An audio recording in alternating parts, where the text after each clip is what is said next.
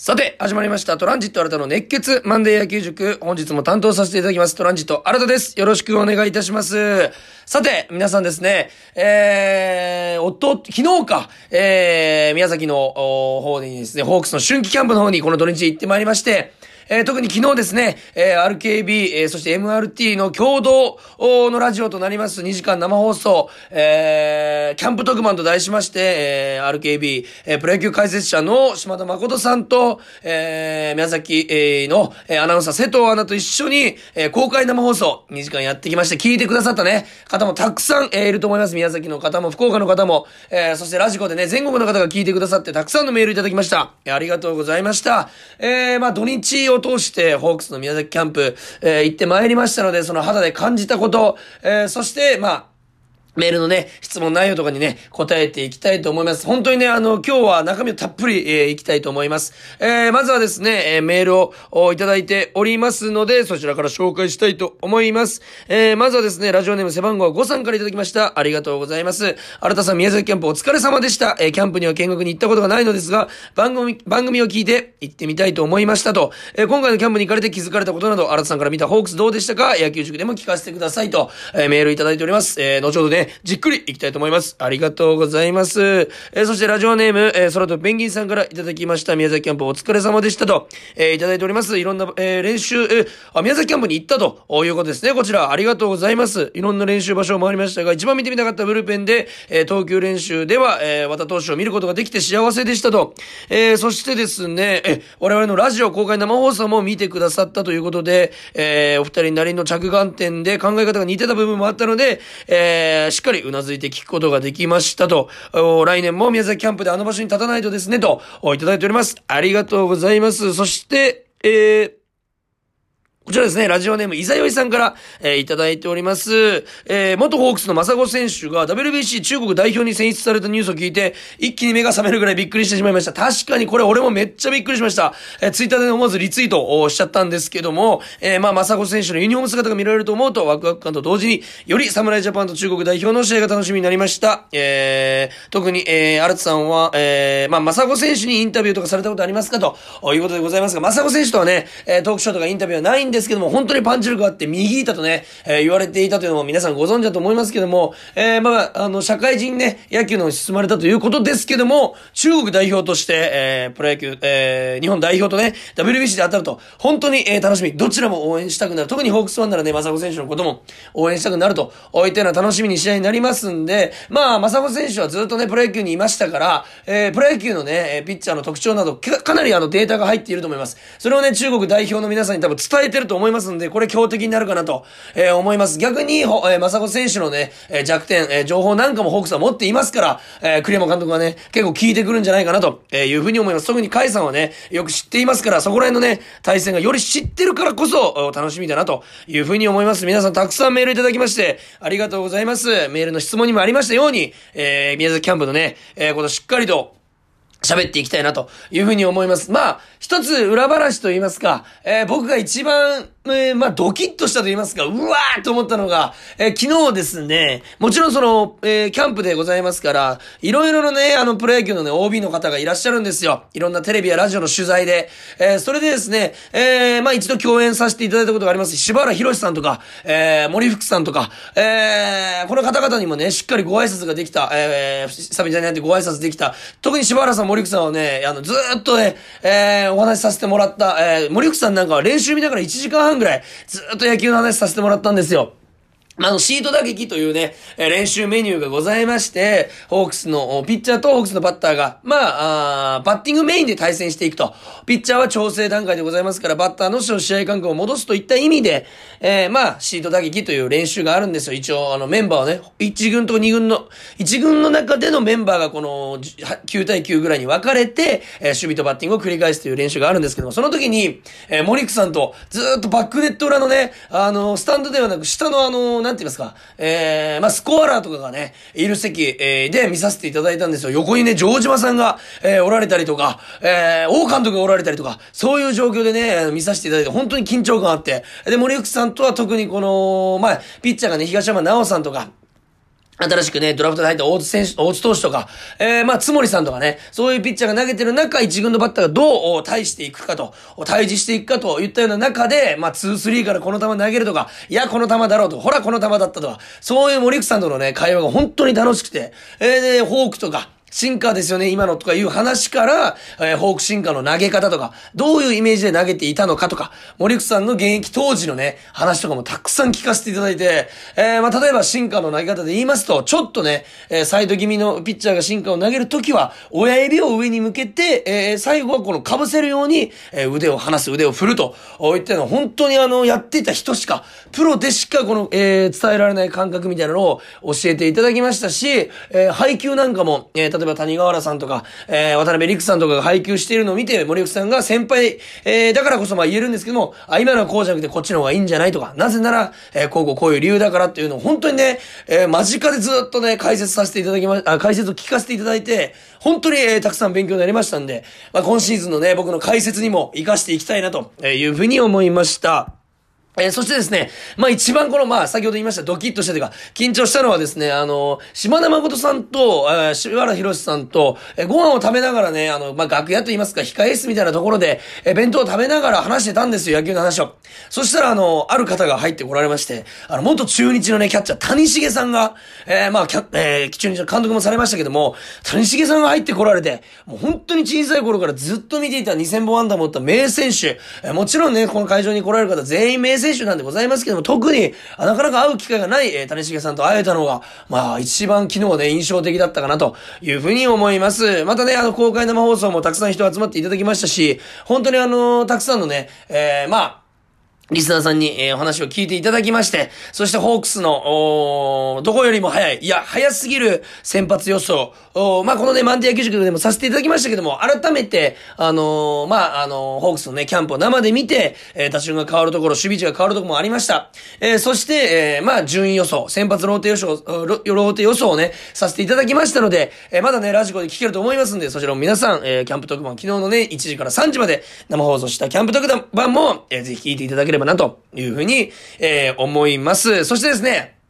えまあ、トークショーとか、えー、RKB ラジオの DJ ホークスとかで、えー、たくさんの選手と、えー、お話しさせてもらって、えー、お仕事させてもらって、その選手全員と、えー、ご挨拶ができたというのはね、僕の中ではね、一つ、めちゃくちゃ嬉しかったなと言いますか、えー、まあ、えー、宮崎にね、えー、来れたよというのをね、えー、選手の皆さんにご報告できたのが、すごく嬉しかったなというふうに思います。直接、まあね、えー、2分ないし3分、お話できたのが、えー、まあ、ピッチャーでいきますと、和田投手、えー、そして、えー、もう一人、和田投手と、えー、えー、すいません。今、めっちゃ同棲しちゃった。ピッチャー、あ、バンドさん、バンドさん。ピッチャーで言うとバンドさん。えー、この二人が、えー、まあ、お話することができて、キャッチャーで言いますと、開拓屋さん、えー、そして、野手で行きますと、えー、牧原さん、そして中村明さん、そして川瀬さん、えー、そして周東さん、えー、柳町さん、えー、そして育成の尾形陸さん、えー、このようなね、そしてピッチャーも又吉さんもお話ししてきて、本当このような方々と、えー、まあその、今のね、状態とか、えー、練習メニューとか、えー、まあ宮崎に来れてますよっていうのをね、えー、改めてご報告できたのが、えー、すごく良かったなというふうに思いますし、またね、このような選手たちと、えー、仕事できるように、そしてしっかりと解説、えー、そして野球のことを好きになってもらえるようにまた頑張りたいなと、えー、思わせていただきました。まあ、牧原さんなんかはね、えー、日頃本当に可愛がってくださって、あのね、あ野村勇さんもね、えー、この前の自主トレでご一緒して、今回もね、話すことできたんですけども、牧原さんなんかは、あの、なんでお前来てると、というふうに、いや、仕事ですよみたいな会話をね、あの、させていただきまして、本当になんか皆さん、なんか、全員がすごく、表情が良くてね、充実したキャンプを送ってるなというふうに感じました。えー、そこら辺のね、話を今日、えー、選手一人一人に、えー、絞って、えー、まあ、話していけたらなというふうに思います。それではですね、まあ今も言いましたけども、今日はですね、えー、まあ僕が実際にプレーを見ることができた選手の、えー、ポイントを紹介していきまして、選手の今の状況などを話していけたらなというふうに、えー、思います。それでは今日も聞いてください。プレイボールトランジット新たの熱血マンデー野球塾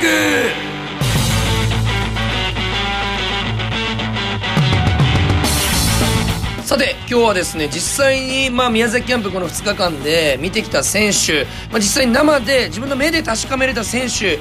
について、まあ、今の状況といいますか、えどんな感じだったかというのをね、お伝えしていければなというふうに思います。まず、ピッチャーからいきましょう。まず、ピッチャーですね、実戦がね、結構行われていて、まあ、シート打撃に投げるピッチャー、そしてブルペン。投げるピッチャー、えー、見させていただきました。まず背番号11、つもりゆうきさん。えー、本当にね、まあ、シート打撃で、えー、見たんですけども、実戦さながらのピッチングをしていまして、結構あのー、まあ、森口さんと、えー、話しながら見させてもらった時に、森口さんもおっしゃってましたけど、球が結構走ってるなと。もうこの2月の11日、12日の段階ではかなり仕上がってきてる方、かなり早い調整ができてる、まあ、順調な自主トレを積んできたからこその、え結果じゃないかなというふうに思います。特にまっすぐの走りと、え、先ほども言いましたけども、フォーク、まあ、進化気味に落ちていくフォークがかなりバッター、特に左バッターに有効的に、え、使えていたんじゃないかなと。まあね、目立ったんで、強い当たりも打たれることなく、まあ、右バッターで言えばインコース、左バッターで言えばアウトコースのそのラインの球をかなり、えー、綺麗に投げられていたかなというふうに、えー、思います。えー、そしてですね、えー、ピッチャーで言いますと、21番和田剛投手。本当にね、本当和田さんの球ブルペンで見させていただいたんですけども、これがね、ホークスワンにはたまらない僕 SNS にも書かせてもらったんですけども、和田投手がブルペンで投げていた時に、えー、斎藤和美一軍ピッチングコーチ、投手コーチが、まあ、横で見てたんですね。えー、すると、えー、和田さんが打席に立ってくださいと、えー、和田さんが、あの、和美さんに言いまして、で、いいよということで、和美さんが立つと、なんと和田さんが、キャッチャーにインコース構えてくれと。結構ね、斎藤和美さん、まあ、デッドボール当ててしまうと、ほんと結構偉いことになっちゃうんですけども、インコース構えてくれということで、その、まあ、当ててしまってはいけない、まあ、プレ、試合さながらの状況で、えー、インコースギリギリ投げれるかというピッチングをしておりまして、変化球、ストレートともにずっと投げてたんですけども、特にね、えー、インコースに投げた高めのストレートを、斎藤和美さんが実際に打席に見た時に、パチーンという球が、えー、キャッチミットの音が鳴った後に、素晴らしいと。もう、素晴らしいという一言がね、えー、かずみさんの口から出た。本当に、その自然とそれが出るぐらい、和田さんも仕上がりが順調だと。で、まだコントロールに本人がばらつきがあるみたいな、えー、ことをピッチング練習場で、ブルペンで言ってましたので、えー、もう一球もう一球ということで、納得いく球投げるまで、しっかりと投げ込んでいたと。本当にあの、審判のストライークっていうね、声が響き渡っておりました。本当に活気溢れる、えー、ブルペンになっておりました。そして、えー、先ほども言いましたけども、新戦力の大津良介投手、背番号26、新人でございますけども、このピッチャーが本当にいい仕上がりというか、即戦力、初めて見たんですけども、体格はね、えー、まあ、大柄ではなく小柄、むしろ細いぐらい、えー、な感じですけども、たまにも勢いがある140キロ台、えー、100後半のね、球投げますし、何より、カーブね、縦のカーブ、そして落ちるフォーク、えー、スライダーとね、コントロールよく、まあ、変化球ピッチャーまではいかないですけども、かなりどの変化球でもストライクを取れる、えー、そして目立ったね、ヒット性の当たりを打たれていないシート打撃でも、かなり、えー、いい、え、ピッチャー、そして生で見ることができて、あ、一軍で即戦力として活躍できるなと、いったような、あまあ、印象を受けました。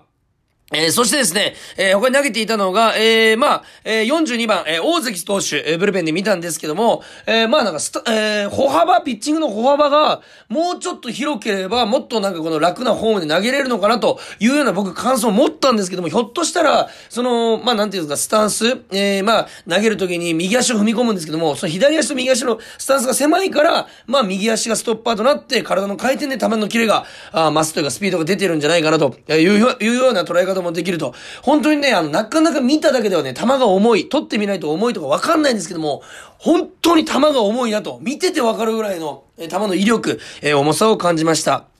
そして何より僕が、えー、一番このキャンプブルペンで輝いていたのが、今年から先発に転向すると、え、いう表明がありまして、僕も先発ローテ予想の、開幕ローテーションにね、えー、入れたんですけども、藤井光也投手でございますよ。本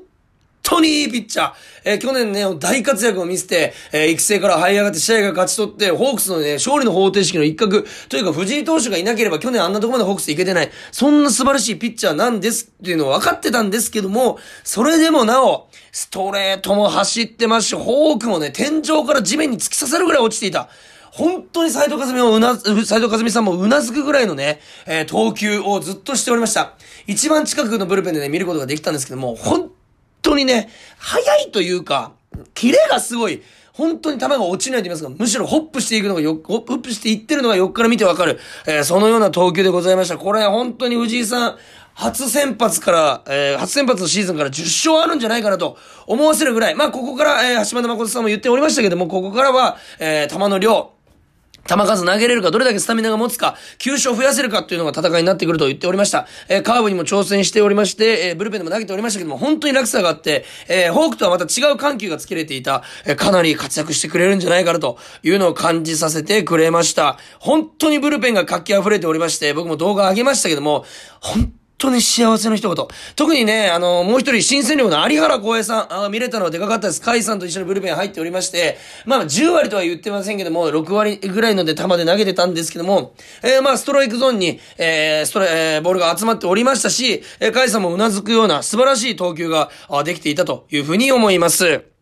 そしてね、えー、そしてですね、バッター陣で言いますと、えー、まずキャッチャーから、えー、新戦力の峰井さんのね、えー、フリー打撃、えー、まあ、居残り特打みたいなのを見させてもらったんですけども、びっくりしました。峰井さんのパンチ力に。本当に3球に1球は作越えしていて、横でリチャードさんが打ってたんですけども、リチャードさんより全然作越えしてたんですよ。峰井さん、俺、やっぱり初めてね、しっかり生で見るのが、今回初だったんですけども、パンチ力あるなというふうに思いました。一発がある、以前ね、ホークスにいた細川さんのような、一発がある、キャッチャーだなというような印象を持ちました。本当に期待できるというふうに思います。そして野手陣に目を向けますと、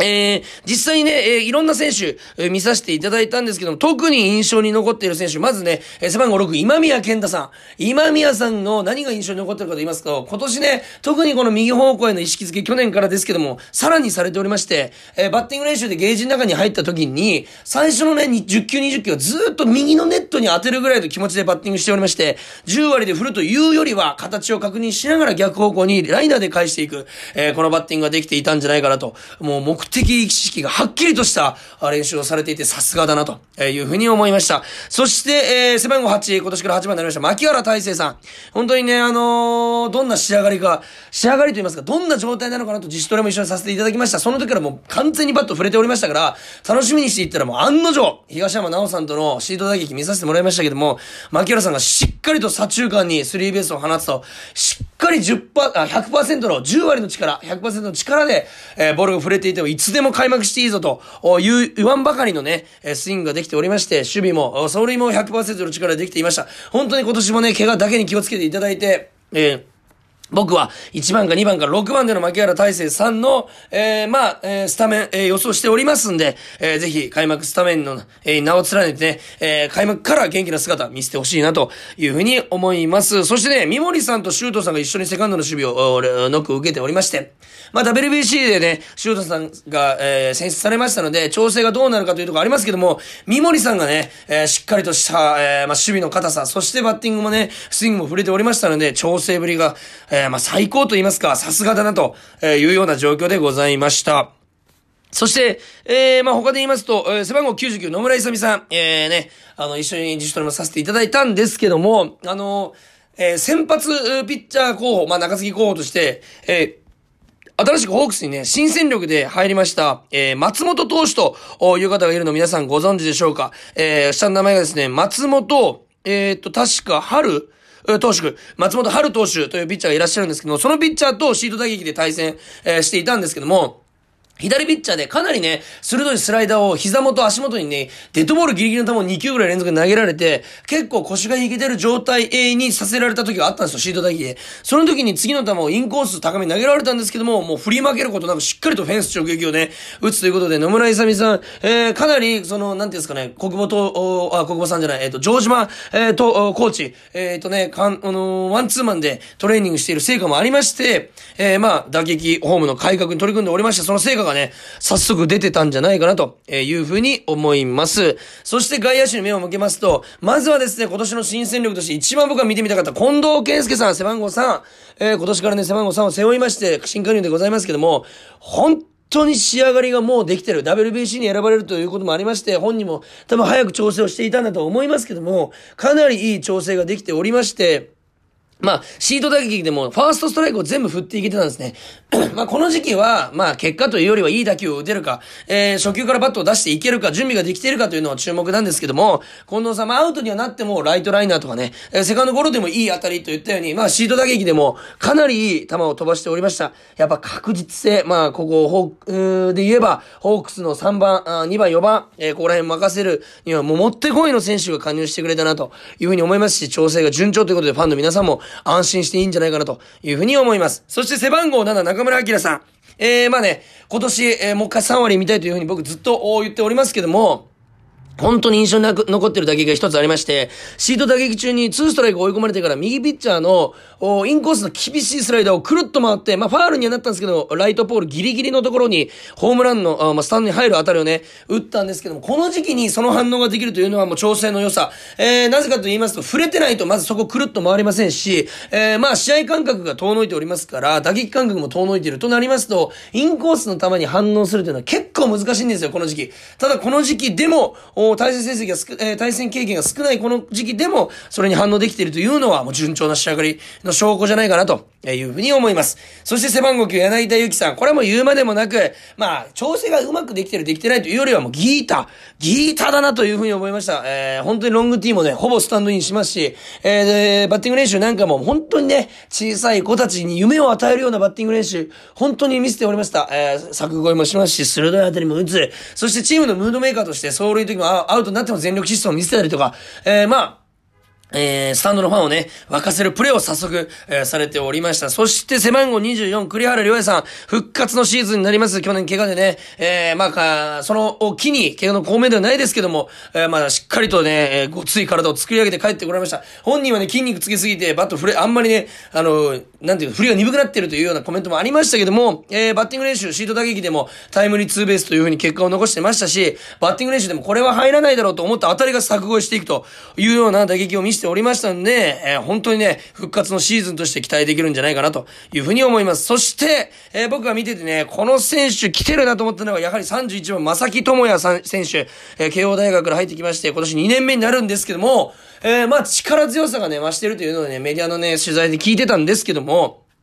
その中に、えー、柔らかさも入っているなと。シート打撃で杉山さんと対戦した時に、140後半の速い球を、のアウトコースの球を、えー、逆らうことなくライトに、えー、打てていた。えー、強引に引っ張るのではなく、パワーがついてからといって強引に引っ張るのではなく、素直にライト方向に反応できていた。これは、えー、今年のね、活躍を予感させるんじゃない、予感させてるんじゃないかなと、えー、いうふうに感じました。えー、まあ、体のね、仕上がりで言いますと、上林誠一さん、えー、去年怪我もありましたけども、本当に馬みたいな体してました。馬の太ももと言いますか、本当に筋肉質の、えー、体しておりまして、また一回り二人もごつくなってたなという印象でございました。えー、柳町さんもですね、本当にね、ティーバッティングで、えー、いろんなね、ティーバッティングをしながら、自分の方も、えー、確かめながら、えー、バッティングしておりましたし、フリー打撃ではですね、去年、そのレフト方向への強い当たり、大きい当たりがね、出だしたというような僕も解説しましたけども、その、えー、まんまと言いますか、さらにパワーアップしてね、飛距離も逆方向に出ておりましたんで、まあ間違いないかなと、心配ないかなというふうに思いました。えー、そんな中でですね、新戦力のコートニー・ホーキンス選手、背番号10ホーキンス選手でございますけども、本当にバッティング練習ビビり上がりました。まあね、100%ではない、まあ、えー、まあ120キロ、130キロより球なんですけども、それでも、場外ホームランをバンバン打っておりまして、やっぱ、ただの作語じゃなくて、飛距離が一人だけ違うんですよ。バックスクリーンにも当てておりましたし、えー、作越えして、芝生を越えて、奥の柵、あのー、木のね、柵みたいなところを越えて、えー、奥のアスファルトのね、えー、まあ、選手が走るところ、一般の方が、えー、ウォーキングするところまで飛ばしておりまして、本当に今年期待できるなというような印象を与えてくれました。えー、打順がね、開幕予想として僕が、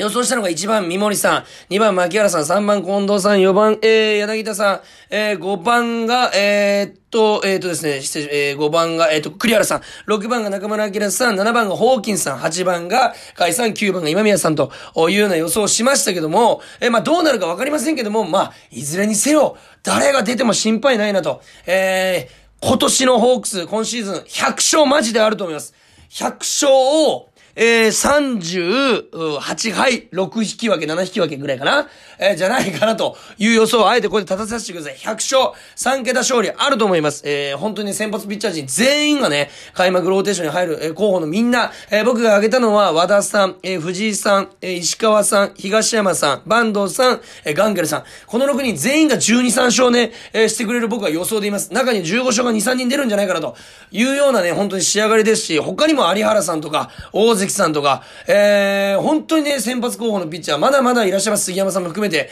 えー、この投手たちがさらに活躍しますんで、100勝間違いないというよう思わせてくれる、本当にね、今本当に喋り足りないんですけども、本当宮崎キャンプ、とても僕も選手も充実したものに、えー、なっておりましたし、なりました。えー、宮崎のね、えー、熱気としましては、僕が言ったこの土日では1日2万5千人ぐらいのね、ファンの方が詰めかけておりましたし、ホークスのファン、今年も熱いなというふうに感じました。えー、これからはですね、紅白戦とか、より実践的な練習、そして、えー、オープン戦に入っていきます。その中で選手がどれだけレギュラー争いを勝ち取っていくかということでございますけども、私思いました。本当に誰が出ても応援できる、そして応援したいと思わせてくれるような、えー、キャンプの練習内容、そして充実ぶりでございましたので、えー、またね、一つ、二つも、三つも熱を持って、